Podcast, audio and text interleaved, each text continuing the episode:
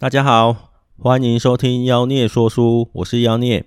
今天要说的书是《为什么要睡觉》这本书，我们已经办了一次线下读书会，反应非常的良好。那大家在过程中也发现了很多自己跟书上就自己的观念跟书上的研究结果有点不太一样的地方。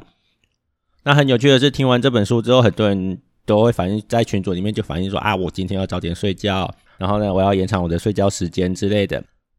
表示这本书其实影响力还蛮大的，大家也都很认同哈。那我们今天就透过实际上我被问到的一些问题来说这本书。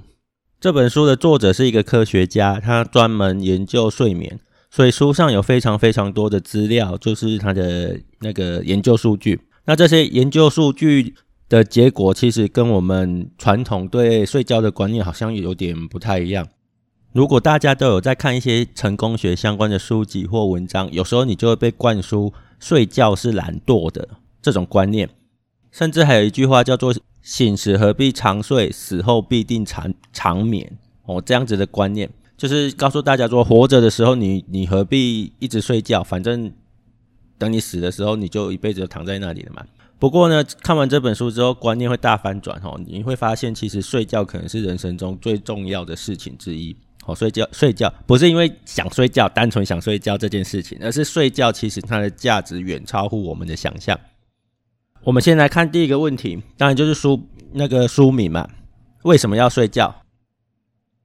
我记得我有很多朋友哈，就会觉得说，如果可以不要睡觉的话，我们是不是就可以省下非常多的时间？所以其实，在心理上是觉得睡觉是一件麻烦事情，只是说我们不能不睡。不睡的话，隔天就会精神精神不济嘛，然后做事情的效率啊什么的都会下降，非常的不 OK。这样，所以不得不睡。那如果可以不睡的话，大家都觉得说，如果每天八个小时的睡眠时间可以省下来，我是不是等于每天多八个小时的那个可以工作、可以做事的时间？感觉就是你的人生比别人多了很多嘛。事实上，一天二十四小时，如果以睡八个小时来算的话，等于我们的人生有三分之一在睡觉。那如果我们可以省下睡觉的时间，感觉就好像，诶，每天多八个小时其实是非常多的。只是我们现在不得不睡觉，所以很多人对这个东西是有疑疑问的。那书上也提到说，如果睡觉本身是没有价值的，那在生物演化的过程中，为什么没有被淘汰掉？这个从演化论的角度来看，其实是蛮蛮值得问的一个问题：为什么它没有在演化的过程中过程中被淘汰掉？甚至我们还可以在一些单细胞生物里面发现活药跟不活药的状况，就有点类似睡觉不睡觉的感觉。那目前发现的生物里面，几乎都是会睡觉的哦，几乎都是会睡觉。虽然说睡眠的状况可能就是睡眠的方式可能不太一样。所以我们的基本假设就是睡觉其实是很重要的，它做了一些我们从外观上看不出来的事情，然后对我们的身体啦，对我们的生命其实是有非同凡响的价值的。所以我们接着就要问，那睡觉的时候到底发生了什么事情？好，我们就看一个人躺在那边了不起，就翻来覆去，哦，可能还会讲几句梦话这样子，感觉好像没什么了不起的。不过其实现在的科学仪器已经可以针对睡觉的时候去侦测脑波的状况，所以我们有时候会看到电视上啊，不管是科学节目或者是一些连续剧啊，所以在头上贴了一大堆滴滴扣扣的东西，然后睡觉的时候呢，我们就可以看到仪器上面显示我们的脑波正在动作，哦，就可以看到仪器上面的脑波动作。那从这一些研究，哦，从这一些观察，就发现我们睡觉的时候其实脑袋非常的忙，哦，非常的忙。我们常听到的睡觉大概就分几个阶段。第一个就是非快速动眼期，再来就是快速动眼期。如果要用英文的简称来说的话，就是 REM 和 NREM。讲太多学术的东西，我想大家会睡着，所以我们就很快的带过去。一般来说，我们会把它分成浅层睡眠、跟深层睡眠，还有快速动眼睡眠，大概就是这样子。那在这些不同的阶段呢，其实身体都在做不同的事情。简单的说呢，比较直接的就是我们的。记忆，你今天早上经历过的事情，或者你今天早上学过的事情，在睡觉的时间呢，它会被送到应该储存起来的地方，变成长期记忆。所以如果你有经验的话，你会发现有时候你熬夜，然后隔天就你很晚睡，隔天你可能记不太清楚你前一天做了什么事情，或者是大家如果跟我一样有临时抱佛脚的经验，明天要考试了，我们今天就努力的练。然后呢，几乎不睡觉，通宵想办法把记忆带到考场去。然后考完了，终于啊，放松了。放松之后呢，那一天就该睡觉的时候就睡觉。然后呢，下次有机会再碰到同一个范围的时候，你发现其实好像没有记起来多少。那是因为你如果不睡觉的话，你当天的记忆，你当天学到的所有东西，其实是没有被送到长期记忆区去的，所以。你会学不到东西，你会忘记东西。哦，其实这样讲起来，长时间下来，睡眠不足的人是很恐怖的，因为他很容易记不住事情。然后记不住事情，你如果是他身边的人呢，你再跟他讲说啊，你曾经讲过什么，讲过什么的时候，他会跟你讲没有，没有，没有，我从来没有这样讲过。然后两个人就会吵起来，甚至打起来，人际关系会变很差。哦，这样不好，所以记得去睡觉哦，每天睡八个小时哦。这这一集会一直提醒大家每天睡八个小时。然后除了记忆呢，我们的大脑在醒着的过程，其实会产生很多毒素啦，或者是不必要的蛋白质啊。它会在睡觉的时候，透过一些方式，像所谓的胶淋巴系统或者是脊髓液，去冲洗你的大脑，哦，把你的大脑冲得干干净净的。让它不至于累积，所以后来有发现很多的阿兹海默症哦。现在阿兹海默症是失智症里面的非常大宗的一个部分。阿兹海默症就是因为某一种蛋白质的沉积哦，导致脑部受损，然后失智，就会让你忘记很多东西。那这个蛋白质呢，科学家发现，其实每天我们醒着的时候，脑部都会不断的产生哦，脑部都会不断的产生。在睡觉的时候呢，身体就会把这些东西带走。如果你不睡觉，哦，如果你不睡觉或者睡眠不足的话，你有可能这些蛋白质在你脑袋里面的增加的数量会超过百分之五十，哦，会超过百分之五十。长期下来，大家想想看，其实是当然是非常不太哦，就是不太 OK 的。那目前睡眠跟阿兹海默症的关系也已经有很多的研究证实，他们是有高度关联的，有高度关联的。所以，我们睡觉的时候，其实身体都还在帮我们代谢这些废物，哦，代谢这些毒物。所以，你如果不睡觉，这个东西脑袋就没有办法做它该做的工作，哦，其实是非常伤身体的。再来就是所谓的快速动眼睡眠 （REM），这个东西其实就是我们在做梦的时候，哦，这个阶段我们其实就是在做梦。为什么要做梦？哦。不是夜有所思夜日日有所思夜有所夜有所梦哦哦，两个其实没有实际的关联，他们有特别针对这一句话去做实验哈，去做去做测量，发现不是不是你早上想什么，你晚上就一定做什么梦，这个关联性并不大哦。有关联的是另外一个一个东西叫做情绪，你早上对某些事情的情绪比较大的时候，才会比较容易做那样子的梦哦，比较容易做相关的梦。所以不是日有所思，夜有所梦。那做梦到底是不是必要的？当然是哈，做梦当然是非常必要的。因为大脑在梦境的过程中，它会把所有的逻辑关闭掉。哦，大脑在做梦的时候会把所有的逻辑关闭掉。简单说，你做梦的时候是没有逻辑的。那也就是你会做很多千奇百怪的梦。哦，你会做很多千奇百怪的梦。我想这个不用我多做解释，有做过梦的，应该大家都有做过梦。有做过梦的人都会知道，有时候那个你如果记得梦境的话，哦，你就会发现有些梦境其实是不知道该怎么形容的。那为什么脑袋会做这样子千奇百怪的梦？为什么要把逻辑拿掉呢？因为脑袋在这一个阶段在测试各种不同的可能性，它会把你脑袋里面所有的资讯做最没有效率的连结。是的，它会把你的脑袋里面的所有资讯做最没有效率的连结。例如，你今天想要从台中到台北，你有很多有逻辑的选择，你可以搭高铁、坐火车、哦，搭客运、自己开车，甚至你想用跑的都可以，这都很符合逻辑。但是你做梦的时候，你的脑袋可能会尝试用飞的行不行？可不可以自己挖个地道跑过去？哦，就是这一种很没有逻辑的东西，你的脑袋就会尝试一下。那他为什么要做这种尝试？大家有没有一个经验？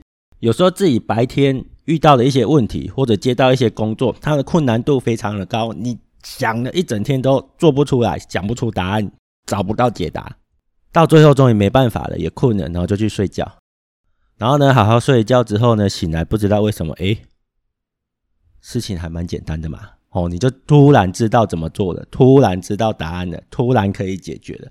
这个其实就是脑袋在做梦的阶段，帮你测试了很多可能性，刚好测试到一个可以帮你解决问题的方法。哦，帮你找到了一个你从来没有想过的连结，问题就这样解决了。我想这个应该蛮多人都有经验的，所以不要小看做梦。哦，不要小看做梦，因为。这本书的封面就讲了“梦出创意”，梦出创意，所以我们的创意其实是在做梦的阶段出现的。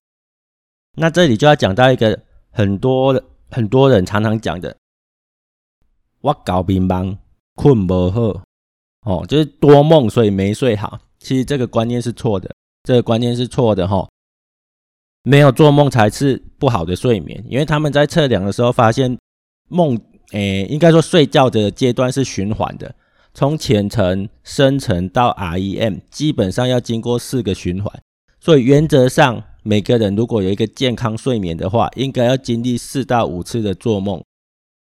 很多人可能讲没有啊，我没梦那么多啊，因为在他们实验的过程中，大部分的人是不记得自己有做过梦的哦，大部分的人都不记得，所以你不记得也是正常的。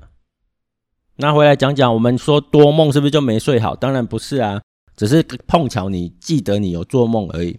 睡眠的品质跟做梦其实没有直接的关系哦，反而应该说没有做梦的睡眠，其实你就失去了 REM 的睡眠阶段，就是快速动眼睡眠这这个阶段，你也就失去了一些创造创意的可能性哦，这是非常可惜的。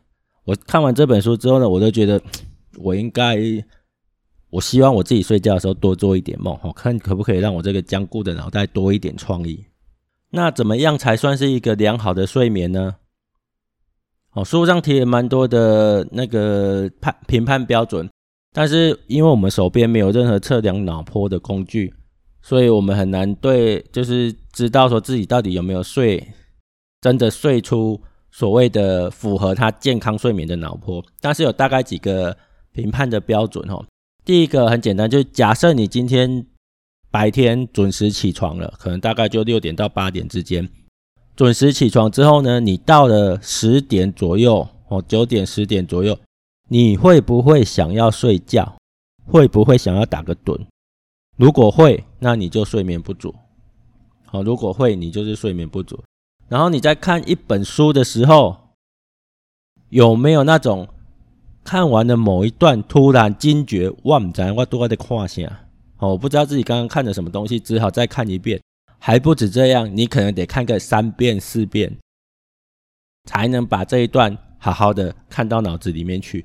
如果你常常有这种同一段必须看好几遍的情况，那可能就是睡眠不足了。哦，就是睡眠不足的。有这些症状的话，其实自己都要检讨一下自己的睡眠时间长度是不是够啊？或者是自己的睡眠品质是不是 OK？再来就是比较实际的，你在睡眠的过程中，就是晚上八个小时的睡眠过程中，你有没有醒来？哦，不管你是因为太冷、太热，或者想上厕所醒来，这个其实都是中断睡眠非常不太 OK 的行为。所以睡觉前不要吃大餐，不要喝饮料，都是书上建议的。大概这些简单的判断标准，可以知道自己的睡眠品质是不是好的。那如果必须取舍的话，我们到底是要先想办法让自己睡久一点呢，还是要让自己的睡眠品质好一点，但是稍微睡短一点呢？我想在回答这个问题之前，我必须先讲一个比较现实的状况，就是睡得长不长，有时候不是自己决定的齁。如果你是常常加班的上班族啊，工程师，然后白天又要一大早就出门。我想你要睡得足够是不太容易的，这是一个社会现象。我们现在的工作形态啊，就是很鼓励大家少睡一点，多做一点，然后加班加到死这样子。这也是我为什么不上班的原因哈。所以如果你是这种情况，就是身不由己，没有办法延长睡眠时间的话，那你当然只好在睡眠品质上努力一点。不过我得说一下，书上有说睡眠品质不够哦，不够好，或者是睡眠长度不足，其实结果都是一样的，结果都是一样的，它都可以在你的脑波的反应啊，或者你内分泌的测量上都可以看到睡眠不足的症状。所以不管是睡眠长度不够，或者是睡眠品质不佳，其实都是不 OK 的。那如果可以挑的话，我自己可能会尽量挑睡长一点吧，睡长一点吧。因为书上有一个实验是刻意的剥夺受测者的睡眠，哦，把他们缩短到六个小时，甚至缩短到四个小时之后，发现身体会调整。哦，什么叫身体会调整？它会把你的睡眠。在某个阶段省下来，好，我们刚刚讲的嘛，就就是有浅层睡眠、深层睡眠跟 REM 睡眠、快速动眼睡眠这样至少三个阶段。如果你真的长期睡眠不足的话，第一个会被牺牲的就是快速动眼睡眠，哦，就是 REM 这个阶段。也就是说，你基本上就很少做梦了，哦，你做梦的那一段被拿走了。那我们刚刚讲做梦那一段跟什么有关系？跟创意有关系，所以你可能会变成一个不太有创意的人。哦，你的脑袋不会再帮你做很多的没有逻辑的连结测试，哦，你就少了很多创新的机会。那另外一个更严重的负面影响是什么？在做梦的阶段，其实它对于我们情绪的治疗是非常重要的。书上有针对 PTSD，就是创伤后压力症候群，做了一个假设跟实验。发现，当人们白天经历过一些压力比较大的事件、情绪反应比较大的事件之后呢，晚上很容易再梦到类似的情境。但是那个时候，因为身体处于睡眠的状态，所以你的情绪反应在那个时候正常来说是不大的。透过让你经历重复的情境，却没有那么强大的反应，身体就获得了治疗。而 PTSD 患者在这个阶段刚好跟一般人相反，这些患者在做梦的时候，经历这些梦魇的时候，他们体内的正肾上腺素还是非常浓度非常的高，所以他们在做这个梦的时候，其实经历的反应跟他白天的恐慌是一样的，哦，是一样的。于是呢，他们就做了一个实验，当他们发现这些患者。正在经历梦魇的时候，就想办法让他的正肾上腺素的浓度不要那么高。结果有很高比例的患者，哦，不是百分百，但是有很高比例的患者就这样被治疗了，哦，就这样被治疗。所以他们有一个说法，就是书上有一个说法，就是当我们做梦的时候，其实是身体，哦，大脑在帮我们治疗白天的情绪创伤。所以如果你是去做梦，这个能力的话，也就是说，你的睡眠时间长期不足，导致你长时间没有做梦的话，对精神卫生的伤害是非常大的，有可能躁郁、忧郁，甚至各种恐慌症都会出现，因为你该被治疗的没有被治疗。所以，我们刚刚讲了睡觉其实不是不是我们的传统看法那样说，睡觉没有在做什么，睡觉其实是一个很重要的阶段，哦，各个阶段都非常的重要。我们回到。诶，一开始讲的问题就是，如果你今天要选择睡短一点，但是品质好一点，还是睡长一点，品质差一点，我会选择稍微睡长一点，因为还是有机会经历所有的睡眠阶段。但是当你睡得不够的时候，身体会以非快速动眼期，也就是浅层睡眠跟深层睡眠为主，它会先省掉。快速动眼睡眠就是省掉你做梦的那一段时间，其实这样长久下来伤害是非常大的。所以如果可以挑，我应该会挑把哎让睡觉的时间稍微长一点。当然，我建议还是尽量睡满八个小时。我再重复一次，尽量睡满八个小时。我书上建议是七到九个小时，但是因为每个人多多少少都有点不一样，简单的建议就是睡满八个小时。哦，睡满八个小时，然后再想办法让自己的睡眠品质稍微好一点，让自己不要在睡眠的诶，不要在睡觉的过程呢容易起床哦，为了各种理由起床，然后让自己睡觉的环境呢比较适合睡眠，例如灯光不要太亮，不要有太多的声音干扰，温度适中，这样子就提高你自己的生活品质，诶，睡眠品质这样。那书上最后呢，有提了十二项建议，可以提高大家睡眠品质的建议，希望大家都能做到的。那第一项建议就是最重要的，哦，最重要的。如果十二项里面你只能做到一项，那就是这一项。好，书上一再一再的强调，你要遵守规律的睡眠时间，每天同一个时间上床，每天同一个时间起床，这个非常的重要。哪怕你必须用到闹钟，闹钟这个东西，我突然想到，我们刚刚没有提，我们来讲一下。根据书上的研究呢，他发现闹钟是我们目前，哦，目前在全人类里面对心血管伤害非常大的一个装置，对心血管伤害非常大的一个装置，为什么呢？大家想想看，当你睡到正好眠的时候，毕竟现在很多人睡眠不足嘛，所以能睡到自然醒的人，我相信是不多的。你如果睡到自然醒，那就是一个很棒的睡眠。那你如果是因为有事情必须被闹钟叫起来，那你想想看那个经验。通常闹钟一响，哦，闹钟一响，我们就被吓醒了哦。通常就被吓醒了，当然有些人会睡很死啊，然后旁边的人就被吓醒了。这样，那在被吓醒的这整个过程中，其实我们的肾上腺素，应该说我们的身体其实启动的是一个所谓的战逃反应，就是你要打战或者是要逃跑，就是一个很原始的战逃反应。那这个反应呢，会大量的分泌正肾上腺素，就是压力激素，那会。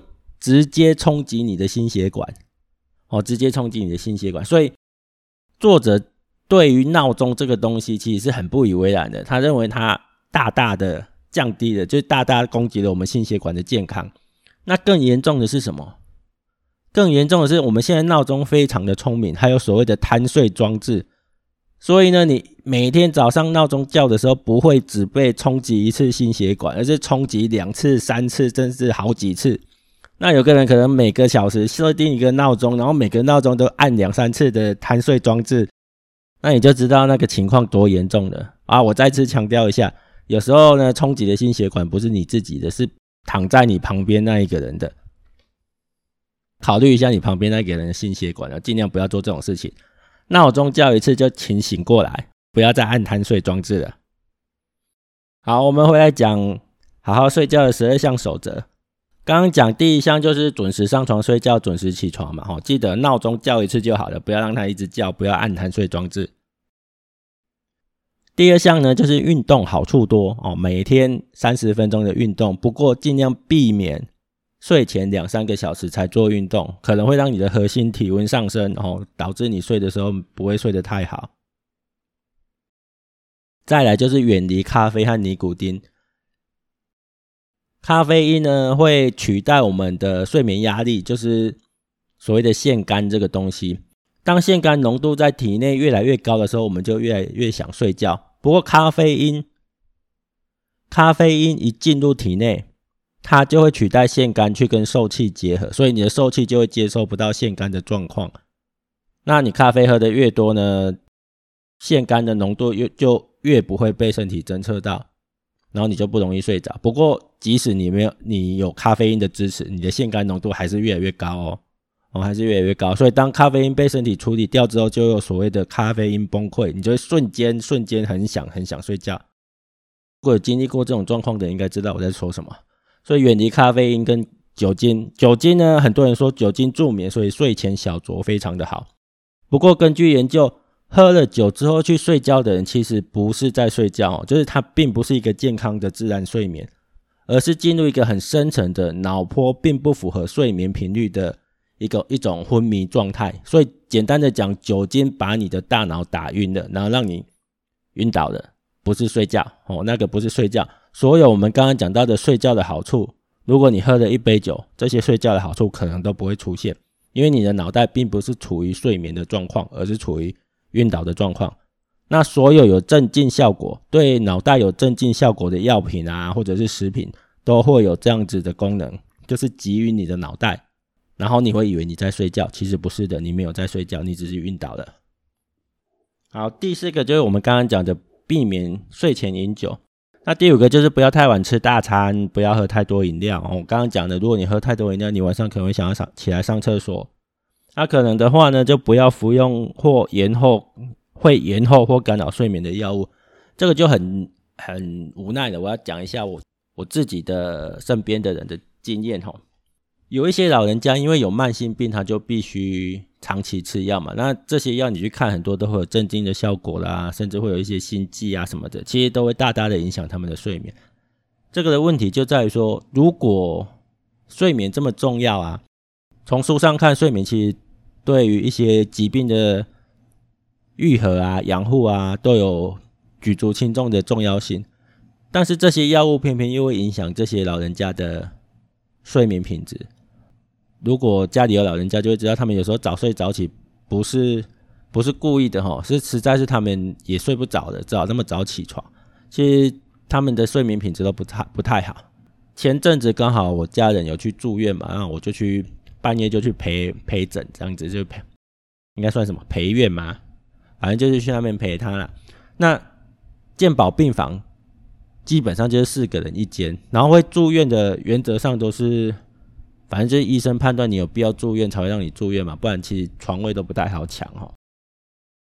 既然很多人的状况其实都偏严重，那现场就有很多奇怪的奇奇怪怪的声响出现，仪器的声响啦，或者是呃病人可能会打呼啊，或者是有一些真的状况已经不太好的，有点失智的，晚上会胡闹啊，所以在那种健保病房里面，基本上是整个晚上是没办法睡觉的。睡觉又对病人这么的重要，偏偏我们又提供了这样子的病房，让病人没办法好好的睡觉。我觉得这有点本末倒置，但是因为资源的问题啦，资源的问题，我们也不能说什么。不过在医护人员的一些必要做的事情上，我就觉得有一点不知道该怎么说哈，因为他们会在半夜的时候跑来量你的血压、测你的脉搏啊，然后做做一些例行性的工作。他常常就会把病人吵醒。书上有谈到，他有跟几个医院合作，其实透过睡眠的，应该说透过透过他们的排程，让病人可以好好的睡眠，其实大幅度的增加了病人痊愈的速度。甚至他们在一个早产儿医院里面调整了一些仪器设施啊，把一些不必要会产生声音的仪器移出病房，让这些早产人可以好好的睡觉。他们发现有很大的比例让早产儿可以在提早五周的情况下提前出院。五周不是五天哦，哦，只是因为改善了睡眠，就可以让早产儿提早五周出院。所以他其实在书的最后面几段有特别强调说，他希望目前的一些医疗相关的单位可以重视睡眠这件事情。那我们现在看到越来越多的睡眠医学啊相关的门诊啊，我觉得。睡觉这件事情，其实在这几年是有慢慢的被重视，而不是以前就觉得说啊，你在睡觉睡越多的人就是越懒惰。其实睡越多的人不是越懒惰，基本上就是得睡八个小时，就是得睡八个小时。那睡超过八个小时还睡不饱的，其实要自己想一下，除了平日的睡眠债之外，有没有可能是身体出了一些状况？因为他们的受测者里面，只要睡超过预期的时间啊，他们去检查都可以检查出一些身体的状况来，所以表示当你的身体出状况的时候，身体是需要大量睡眠去修复的。哦，所以当你一直睡，一直睡，然后睡很久，远超过八个小时的时候，其实可以自己检查一下自己的身体是不是有什么状况，需要去医院给医生看一下。好，那刚刚讲的是药物嘛，那我们就来提一下安眠药这件事情。事实上，安眠药跟酒精的效果是一样的。刚刚有提到酒精嘛，安眠药跟酒精的效果是一样的，就击晕你的脑袋。哦，吃了安眠药的患者呢，在睡眠的脑波上，其实跟自然睡眠差异非常大哦。也一样，就是当你的脑波不在应该有的睡眠状况的话，其实我们刚刚讲的跟睡眠有关的好处是得不到的。好，那再来第七项就是。不要在下午三点之后睡午觉。我们刚刚讲到睡眠压力是腺苷这个内分泌的浓度有关嘛？那你一睡觉，腺苷就会开始下降。所以你如果太晚午睡的话，可能把你的体内腺苷浓度降到一个水平以下，然后醒过来之后呢，它会慢慢上升。结果到了你该睡觉的时候呢，它还没有到它应有的浓度，就会导致你晚上没办法好好的入睡。所以不要在下午三点之后呢才睡午觉，要睡的话就早一点睡。哦，睡午觉是好事，书上蛮赞同，蛮赞同睡午觉的。然后睡前要放松，不要排太多的工作。我知道有些人在睡觉前会排一些，诶，有点像是最后冲刺的感觉，把一天还没完成的工作啦，或者明天要做的事情，在睡前做好计划。那建议不要做那些会让自己有压力的事情，免得这些压力带到睡眠里面，其实也会让自己的睡眠品质降低。睡前哦，第九项，睡前泡个热水澡是很棒的事情，它可以让你的核心体温降低。哦，热水澡哦，是热水澡没错，因为泡热水澡之后呢，你的四肢的微血管会扩张，扩张之后，等等你离开了浴缸，等你离开了浴室，它不会马上就收缩。哦，在它扩张的阶段，它会持续的帮你散热，所以你的核心体温会降低。核心体温降低是对于睡眠来说是一个很重要的讯号，所以泡热水澡是很好的。再来，卧室要黑暗、稍凉，没有电子产品。哦，这个应该大家都知道。那他建议温度呢，就是要让你稍微越低的温度，其实是越容易睡觉。哦，越容易睡觉，但你不要低到自己好已经很冷了。就是比平常的温度稍微低一点，让身体知道说，我、哦、现在是晚上了，我、哦、现在是晚上了。因为一般来说，晚上的气温就是比白天低嘛。只是说我们现在都有室内空调，所以常常维持在一个恒温的状况。对于身体来讲，这不是一个好事哈、哦。一直恒温，身体会感受不到日夜温差的变化。所以当你想睡觉的时候呢，把室内的温度稍微再调低一点点。第十一项呢，就是白天要适当的晒太阳。哦，晒太阳是非常好的身体时钟调节器，哦，又是免钱的，有空就出去晒一下。在第十二项，最后一项就是不要醒着人躺在床上。哦，如果你躺在床上睡觉，但是已经超过二十分钟，甚至半个小时都睡不着了，那就不要勉强了。如果你还是很清醒的，当然如果你已经开始有点昏昏欲睡，那就继续躺，让自己睡着吧。那如果你还是很清醒的话呢，就建议你起来放松一下，稍微伸展一下，或者是看个不会刺激你眼睛的书。哦，不要看电子书，不要看 iPad。电子书可能稍微好一点，但是不要看 iPad，不要看手机，因为那些电子蓝光哦，LED 可能会让你的眼睛受到刺激，大脑会有错觉，以为现在是白天的，所以你反而会更清醒。所以呢，如果真的睡不着，那就起来伸展一下，看一点书，实体书，不要看电子产品。这样子，等到有睡意的时候再回去睡，也不会让你把那种睡不着的感觉和床连接起来。这是书上建议的十二项睡眠健康睡眠的十二项守则啊！记得最重要的，如果只能遵守一项的话，只能遵守一项的话，就是准时上床睡觉，准时起床，闹钟叫了就起来，不要用贪睡功能，不要吵醒你旁边的那个人。好，今天的节目就先到这边，谢谢大家的收听。